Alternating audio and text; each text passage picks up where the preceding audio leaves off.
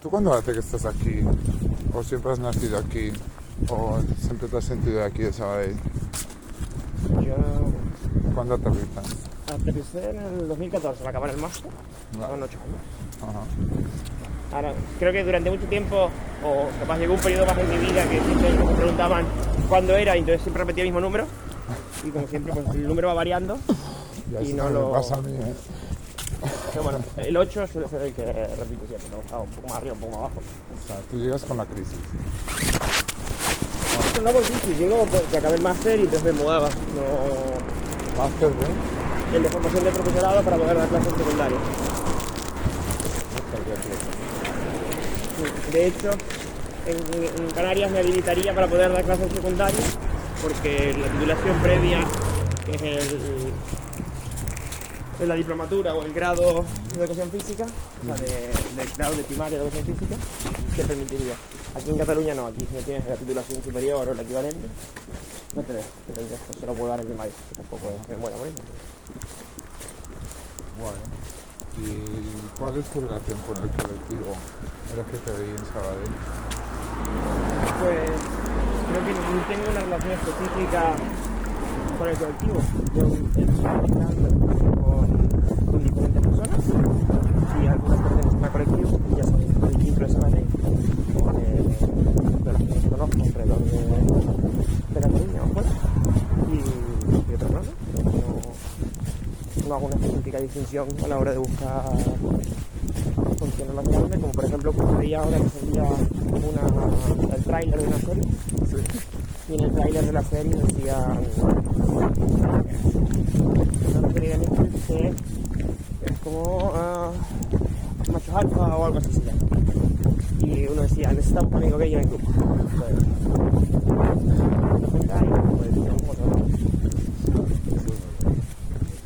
¿Y sabes tu recorrido de visibilización? Un día- ¿Sabes tu recorrido de visibilización o cómo han vivido su salida al armario, si han salido al armario, si han tenido contextos pocos libres? De las personas que conozco, pues supongo que como todo hay, hay variedad. Recuerdo una persona cuando yo estaba en primaria que seguiría como todos los estereotipos para ser una persona homosexual, Ajá, y, pero una persona que en ese momento lo negaba ajá. y la reacción intrínseca que le salía por tener que negar su condición era eh, agra- agraviar a cualquier persona que pudiese trabajar ese tema o mostrar ese tema sin, sin problema, siendo o no siendo homosexual. Y la verdad que de dentro de la... O sea, eso fue en Canarias. Eso fue en Canarias, Persona Más próxima a ti.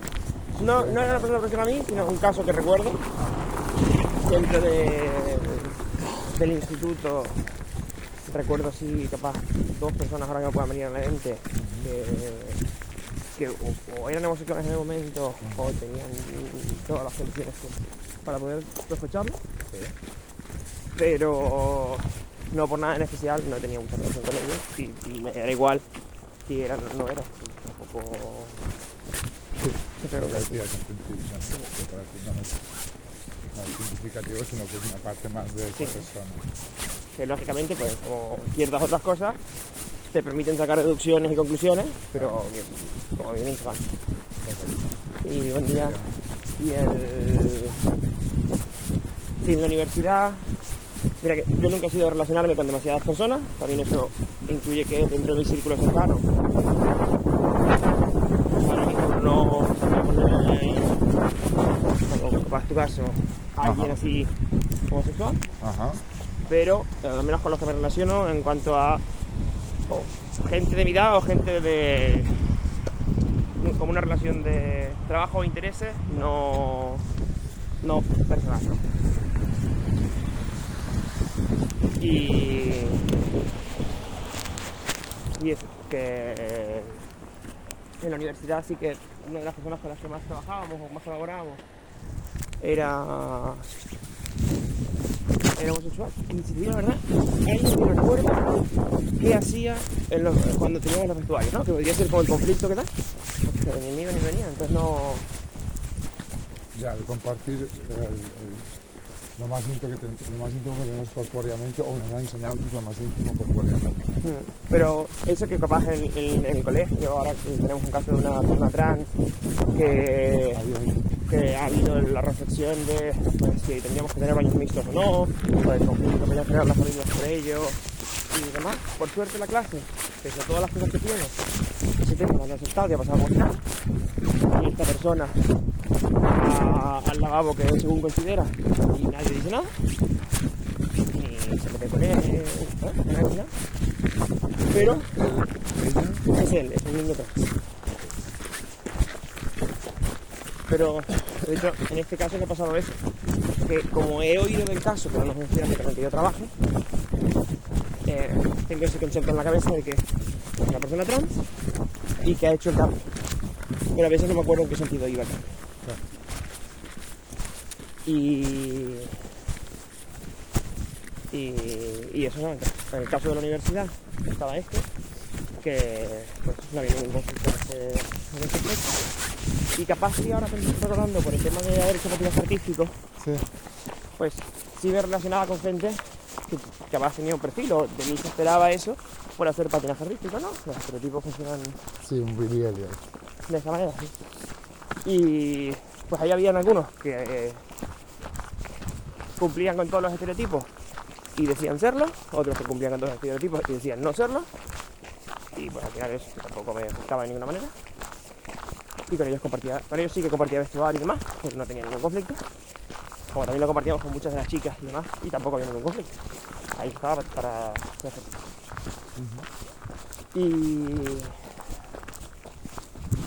y por ejemplo, de ahí del patinaje, uno de mis entrenadores eh, era homosexual.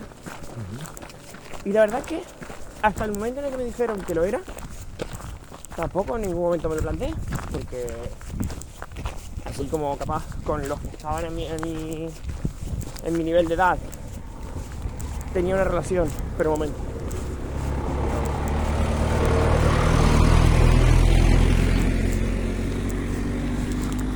tenía una relación de convivencia que nos hacía vivir ciertas cosas que me podían dar estos, estos donantes, ¿no?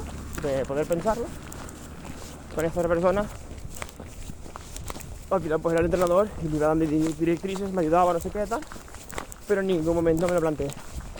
Sí que es verdad que en el momento me dijeron dije, bueno pues mira, pues sí que esto, esto, esto, esto, Claro. podría ser. Y dentro de lo que cabe, tanto él como su pareja han sido como una figura de tíos para mí. Ya que mis familias en Argentina, bueno, las tengo separa- separadas. Adoptamos familia por en ascendencia. Y, y capaz sí que su, su pareja no tiene ningún gesto ni ningún patrón que capaz pueda denotarte su condición sexual eh, a primera vista y mientras estás trabajando con él. La persona también es docente y, por ejemplo, en su caso, tuvieron que cambiar de isla por el acoso que sufrieron por parte de familia al descubrir la condición que tenían. Acoso que sufrieron en la casa, por lo cual, tuvieron que a una instancia o lo que sea, no sé cuánto, y les facilitaron la movilidad de isla, pero que es un marrón. Y entonces revisando todas esas masculinidades que te han ah, acompañado, pero también me gustaría que pudieras hablar de, de las personas del colectivo que has dicho trans, pues una alumna, pero si has tenido algún tipo de persona ah, pues lesbiana, intersexual, bisexual a tu alrededor que se ha visibilizado y también sobre las masculinidades referentes de tu entorno, pues es- ese choque que, que comentabas, que no tenía ningún gesto, ningún patrón que yo pudiera identificar. Hay patrones, hay gestos, me gustaría que pudieras hablar de ello. Yo creo que en todo análisis que se hace de- del colectivo que sea eh, permite ver conductas y pues esas conductas pueden asociarse con mayor afectividad o menos a, a ciertas deducciones. ¿no? y la, la sociedad debiera o no debiera ser así, tiene muchos estos patrones asimilados. De hecho, no. Cuando se habla de una conducta afeminada, ya es porque se le atribuye esa conducta a, las mujeres y de la misma manera, eh, si se hace la relación de que la persona homosexual o el hombre homosexual es como una mujer, pongo las comillas que no se ven, pues relaciona hace también la relación de una cosa con la otra. Sobre sobre lo que comentas de personas capaz que no denotasen una una actitud específica o un patrón específico. Yo creo que al final pues habían patrones para los que se consideraban machos alfa, habían patrones para los que se consideraban frikis, que muchas veces estaban en mi entorno porque era con la gente con la que más me relacionaba. Y podría buscar como patrones en personas que eran como neutras, ¿no? En tanto en cuanto no denotaban un, un, un punto o el otro. No se identificaban en ninguna, ¿no? O- porque neutro es muy difícil, ¿no? Patrones neutros sería muy difícil de calificar, ¿no? Sí, pero capaz es como que lo mismo que cuando haces un- una prueba científica marcan que a partir del, no sé, del 0,9 o 0,09 el patrón ya es significativo. Tú puedes tener conductas genéricas y, y como abarcas de, de todos los aspectos, no generan ninguna dirección específica. Y en cualquier caso, todas las personas que capaz pondría ahora en ese perfil son personas que al menos las relaciones contenidos las clasificaría en el terreno de los heterosexuales. Pero si pensando no veo ningún ningún caso que más tarde, más temprano no haya salido. Y como nunca tenía una relación de vínculo especial, pues tampoco compartían conmigo él cómo había sido el paso de transición. Ni tú curioseabas. No, porque para mí la vida íntima de la gente es la vida íntima de la gente y si la quieren compartir, la comparten. Y si no, pues. pues cuando alguien te dice, me voy al médico. Pues si te dice, me voy al médico y no te dice, me van a hacer una operación de X, pues ya entiendo yo que no ha querido compartir que le van a hacer una operación y que la única información relevante para mí era que si iba al médico, en consecuencia no iba a estar. Claro, pero también sabemos que es un patrón, ah, o al menos culturalmente, no sé si en los dos territorios que has estado, pero para tener una intimidad o para llegar a un terreno íntimo con una persona debe ser curiosa o como mínimo compartir tú ah, tus curiosidades para que sí haya un, un- Una reciprocidad. sí, y a partir de ahí generar un vínculo. Claro, No sé si siempre ha sido así o tú lo has identificado desde ahí. yo al menos porque estamos tan claros lo que es íntimo, lo que es público, pues lo íntimo, cuando lo compartes con alguien, quiere decir que ahí empieza algo. Claro, pero eh, como comentaba antes, la, la cantidad de, rela- de relaciones de amistad que he tenido yo con personas que. que, que llegamos a, llegar a esos temas de intimidad, como es poca porque tiendo a tener amistades muy selectas, pues por estadística no ha caído ninguna con alguien homosexual como para que me capaz contasen ese tipo de cosas o que entrásemos en esa relación en la que yo contaba cosas y pensé que me contaban cosas. Probablemente con el caso de la universidad sí que habremos contado algún caso específico porque sí que capaz teníamos más relación o capaz fue tantos años de relación al vernos en la universidad que contásemos algo pero en su momento no le daba una especial importancia como para que ahora me quede grabado Tal. Tal vez porque no contó nada extremadamente relevante como para que me marcase, o porque lo asumía como parte de conversaciones eh, no banales, porque queda feo, pero es un small talk que no, no, no, llegaba a nada en ese momento, en consecuencia no hacía una reflexión más allá, y sin reflexión pues no hay asimilación a largo plazo.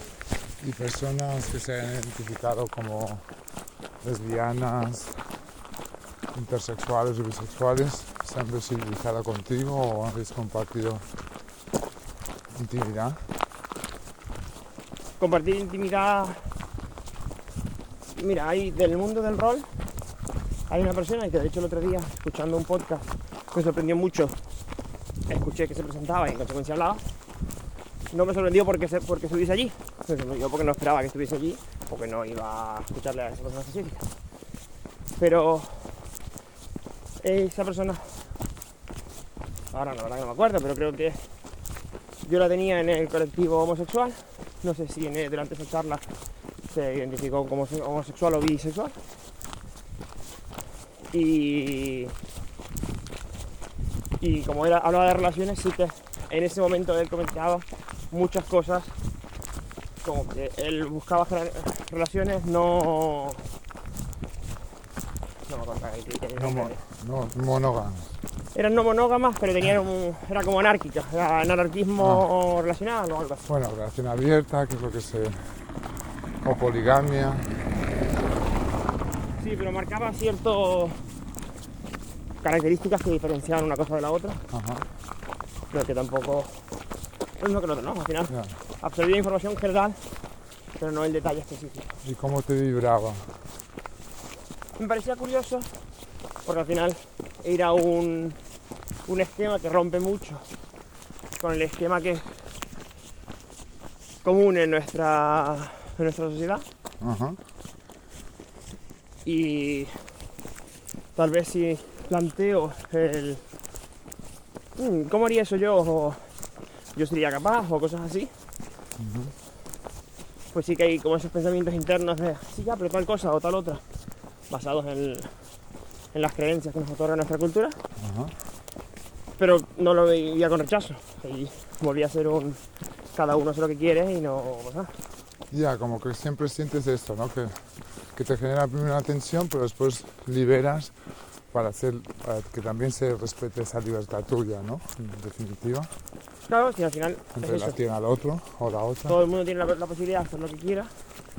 Al final, la gran frase de no, la libertad llega donde, donde llega la del otro. Hay un, un monólogo de Ricky Gervais, que es una persona muy bruta a la hora de expresar las cosas, pero supongo que también por eso, porque la brusquedad genera más choque en la persona y en consecuencia se cala más. Y entonces creo hablaba de eso, en plan, sobre las personas que estaban en contra del matrimonio homosexual. Entonces decía a uno, ¿estás a favor? Sí, pues entonces ponte a masturbarle. Entonces, ¿sabes? Era que esta relación lógicamente no existe. ¿Qué más da si estás a favor o en contra? Es lo que la otra persona quiere hacer y no va contigo. Y siempre he estado cómodo con tu masculinidad respecto a la otra edad, respecto a las personas de tu pequeño contexto. Yo sí, sí que sufrí más en el periodo de, de juventud, de capaz los 9, 14 años, una cosa así, que al no desarrollarse capaz facciones que suelen atribuir a la masculinidad, pues era más hostigado por estos aspectos, porque ciertamente, y el otro día encontraba todo el reguero de fotos haciendo orden en casa, pues tenía un aspecto andrógeno. Wow. Y como tenía el pelo largo, pues ya por las mismas deducciones de estereotipos, muchos atribuían a, a género femenino. Claro, o sea, tú, tú en ese momento despertabas lo que tú ahora dices que no despiertan o han despertado esas personas ah, para identificarse como esa orientación, ¿no? O sea, tú como que has sentido... Claro, yo en ese momento podía despertar la deducción de que era una chica, porque en función de las fotos que que yo, te querías representar como chica en ese momento. claro, capaz de andar. La única diferencia era el patrón de actuación de las personas que sacaban esa deducción.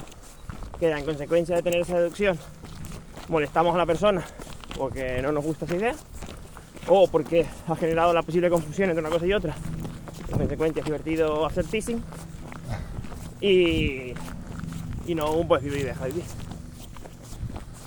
¿Y cómo crees que respira la ciudad donde vives ahora? O sea, Sabadell. Es tóxica porque hay una contaminación salada ahí también. Y es una tóxica también para el colectivo LGTBI. Eh, creo que en este aspecto al carecer de experiencia cercanas y no cercanas sobre personas del colectivo, no, no podría llegar a una conclusión de estar en esta situación o estar en otra. Sí, pero algunas ideas de, de- en tu caminar, en tu respirar por la ciudad, los espacios que ocupan, los que no. Creo que siendo una ciudad tan grande como es, probablemente eh, sea susceptible de haber tenido más avances en, la mentalidad y ser más abierta para recoger este tipo de cosas. Así como cuando me voy a Siches, que tampoco que vaya todos los días, pero cuando he ido a Siches, eh, eh, allí como que la cultura est- sí que es muy acogedora, ¿no? No tengo esa sensación de Sabadell, pero tampoco tengo una sensación de hostilidad hacia el colectivo. Lógicamente, como en todos lados, y aparte siendo una ciudad tan grande, pues seguro hay energúmenos y la acción de un energúmeno repercute más que la inacción de muchas personas que pasan del tema. Pero además, has nombrado Sitges, yo creo que Sitges, un poco como Badía del Vallés, con Franco, hubo un efecto llamada de un turismo concreto en un momento de la historia. Y no es que sean más acogedores, es que han invadido ese espacio una parte del colectivo LGTBI. Y de ahí pues sigue creando un efecto llamada y un referente pues para todo aquello como Barcelona, como cualquier espacio con muchas personas que lo que hace es diluirte y a la vez sentir que es un espacio de confort porque sabes que, sobre todo lo digo por mi experiencia, pero desde tu experiencia pues también es importante ver que reconoces espacio. ¿Tú crees que en Sabadell habría algún espacio donde fuera seguro para todo el colectivo? ¿O que recomendarías a que La verdad que yo haya oído, no se me ocurre el barrio de Chueca de Sabadell ni nada semejante. ni el bar de no sé qué, No. sino que cualquier espacio puede ser un espacio seguro e inseguro a la vez? Correcto, exacto. Depende de la suerte que tengas y la gente con la que te encuentres. Y luego la estadística que hay detrás de ello, pues ya ahí sí que es más complejo de saber.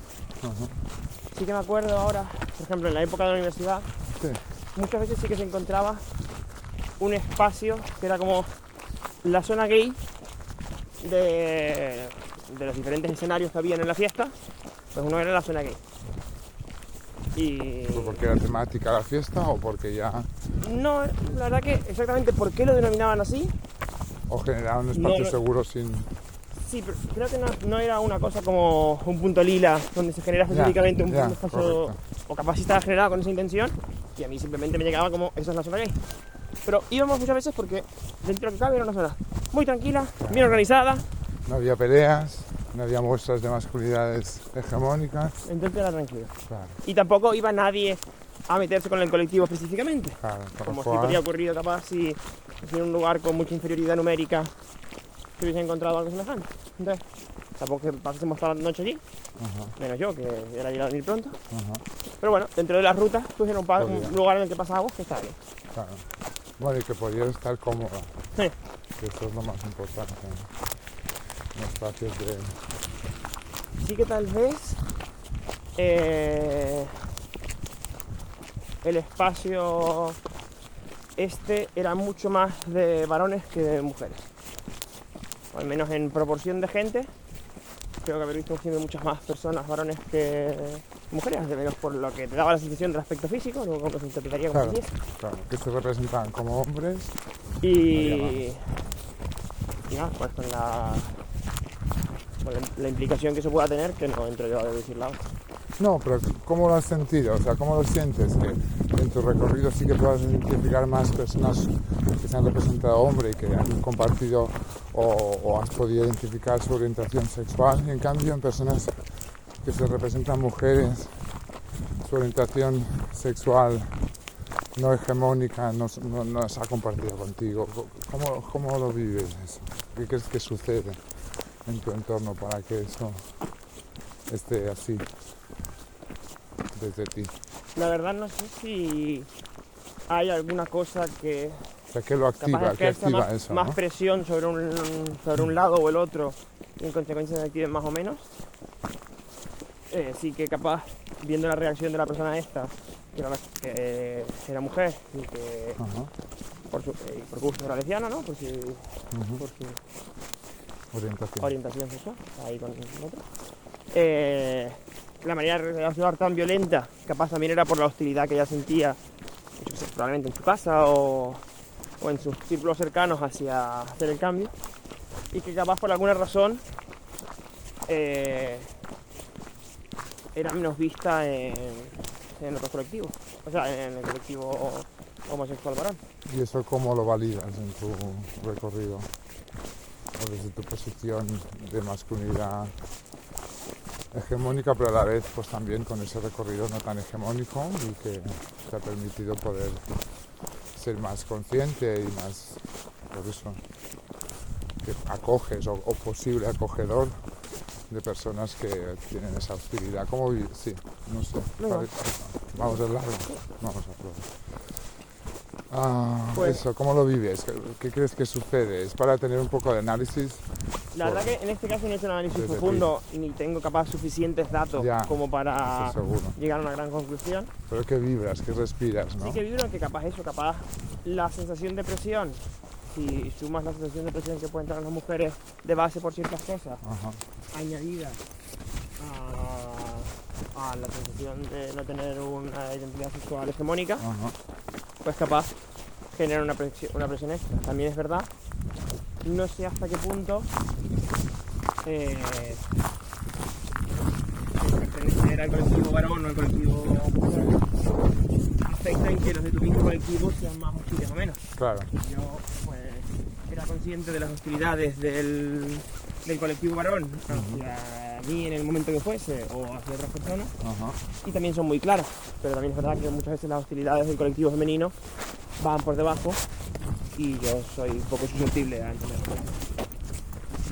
¿Y crees que estás disponible o que tu repres- representación como un hombre ah, propulsa esa, ese espíritu acogedor que tienes, que verbalizas y sientes en ti? ¿Crees que está bien representado para poder acoger a estas personas o crees que coincide en que no se han acercado o en tu recorrido pues no has tenido muchas oportunidades? Yo ¿Qué sucede ahí? ¿Qué tensión hay ahí? creo que en, mí se puede detectar una persona que no genera hostilidades en este aspecto. Pero capaz como a nivel relacional no soy una persona que genere ir acogiendo uy, perdón, que genere ir acogiendo a personas en general pues capaz si tuviese que buscar una persona para para abrirse y sentirse protegida pues no me buscaría a mí Pero eso en general, no En por- general. por la orientación. O sea, no solo por orientación pero claro pues afectaría Ya, también a las claro. personas de orientación que no, que no sí que me acuerdo ahora una chica que me gustaba durante la época de de bachillerato Sí. a la que pues eso, en algún momento me planteé comentarle que me, que me gustaba Ajá. y en ese, para ese mismo momento habíamos llegado a cierto nivel de, de intimidad, de Sí, amistad, ¿eh? que en el mismo momento, en, la misma charla en la que yo buscaba decirle que me, que me atraía, Ajá. ella me manifestó el que a ella le atraía la mujer. Guau. Ahora me me voy acordando ¿Lo del has caso. conectado? Está bien. Y, y nada, pues súper bien. Que le gustan las mujeres también. ¿O que... No, que le gustan todas las mujeres. Ah, Solo. Entonces tú al, al querer empe- empezar afectivo sexualidad con ella, Pues hubo un guay que me lo cuente, claro, lástima por la otra vía que se me claro, corta, pero que pues, sin problema, ¿no? Como si me hubiese dicho posiblemente tú no me gustas, también se hubiese cortado la otra vía, pero de esta manera por lo menos claro, y ahí empezaron algunos afectos ah, que pudiese dar una continuidad y por eso, ver cómo, cómo esa cuerpa vivía esa orientación. Bueno, en- por un- por- de una manera pude ver que era una cosa que no mantenía abiertamente, Ajá, lo tenía en su intimidad y lo comunicaba constantemente, ajá, pero el hecho de saberlo abrió a que en algún momento pudiésemos quedar con ella y parte del colectivo en el- con el que ella estaba, con su pareja de, un momento, momento. u otro, y, Y y, sucedió. tener una buena relación, que, no, que era bueno. De hecho, es de las pocas personas con las que al cabo de muchos años, al volver a la isla, he intentado contactar en algún momento para quedar Eh, y hemos quedado y pues una charla muy, muy buena, muy alegre, pero en la que capaz ese no era el tema principal de conversación. Pero sí el que activó en ti. No, yo creo que el que activó en mí en su día fue la atracción que yo tenía hacia esa persona. Claro. Esa atracción dio a aumentar la cantidad de conversaciones, la cantidad de conversaciones a generar una intimidad, esta a que ambos abriésemos nuestra opinión y eso Ajá. puede tener una relación de más amistad que a la que acabó bachillerato se acabó porque cada Claro. se fue por su lado. Pero sigue siendo alguien referente que cuando vuelves a la isla, No, pero me- eh, solo me he visto con ella una vez, de las que he vuelto a la isla. Pero que, así como otras personas, me he visto cero y no he tenido ni interés. En esta, pues bueno, me planteé alguna vez quedar y, y bien, la verdad que guay verse con... Me gusta verme con gente que conozco hace tiempo porque también me permite analizar cosas del pasado con una perspectiva antigua. En este caso, simplemente cada uno habló de sus vivencias en el tiempo intermedio